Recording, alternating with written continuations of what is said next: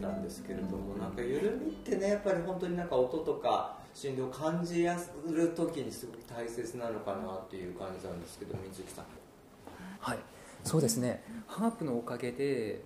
自分が緩んでるほどハープの振動が自分に伝わって音が広広がるっていうそこで面白くなって自分を緩めることをね意識できるようになってったんですけどもただなかなかねあのゆ 緩むって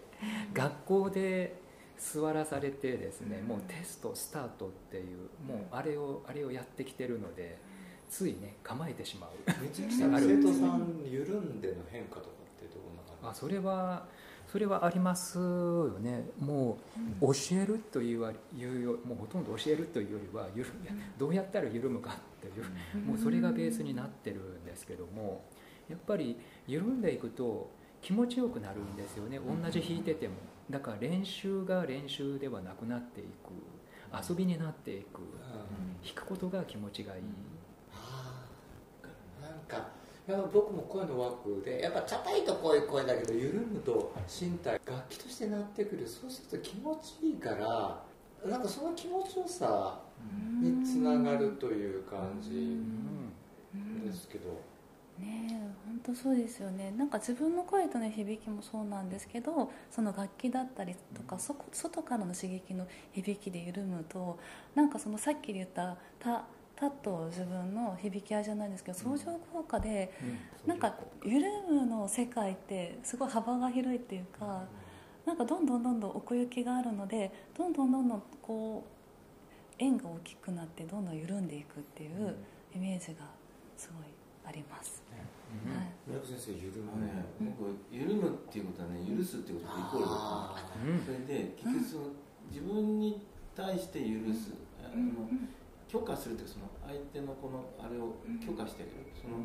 楽器の音をとその許可するっていうかその要するにゆ他人も自分を許してる感じ？全てはもう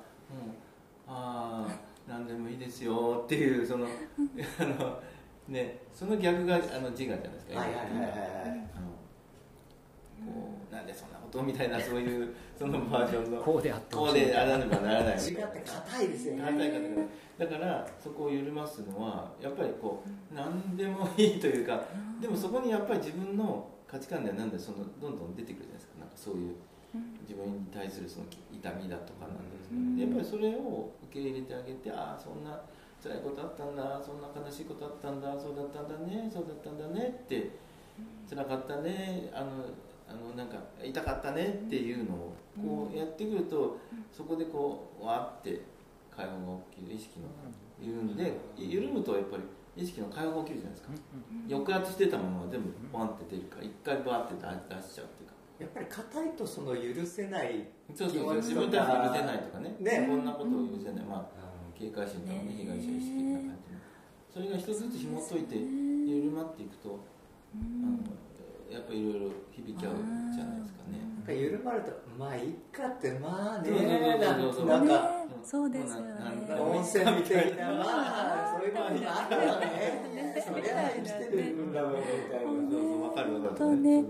本当になんか許せないってなってると、なんかこっちの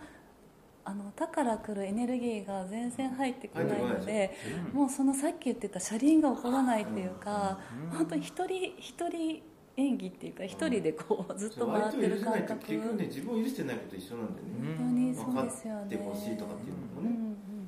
自分が一番分かっだから自分で自分を信用して信頼して自分を利用していれば相手に分かってもらう必要なんか全くないわけで、そこに信頼が自分に対してはいはいはいはい。緩んでて、ね、よく本当他を許せない自分を許すことがまず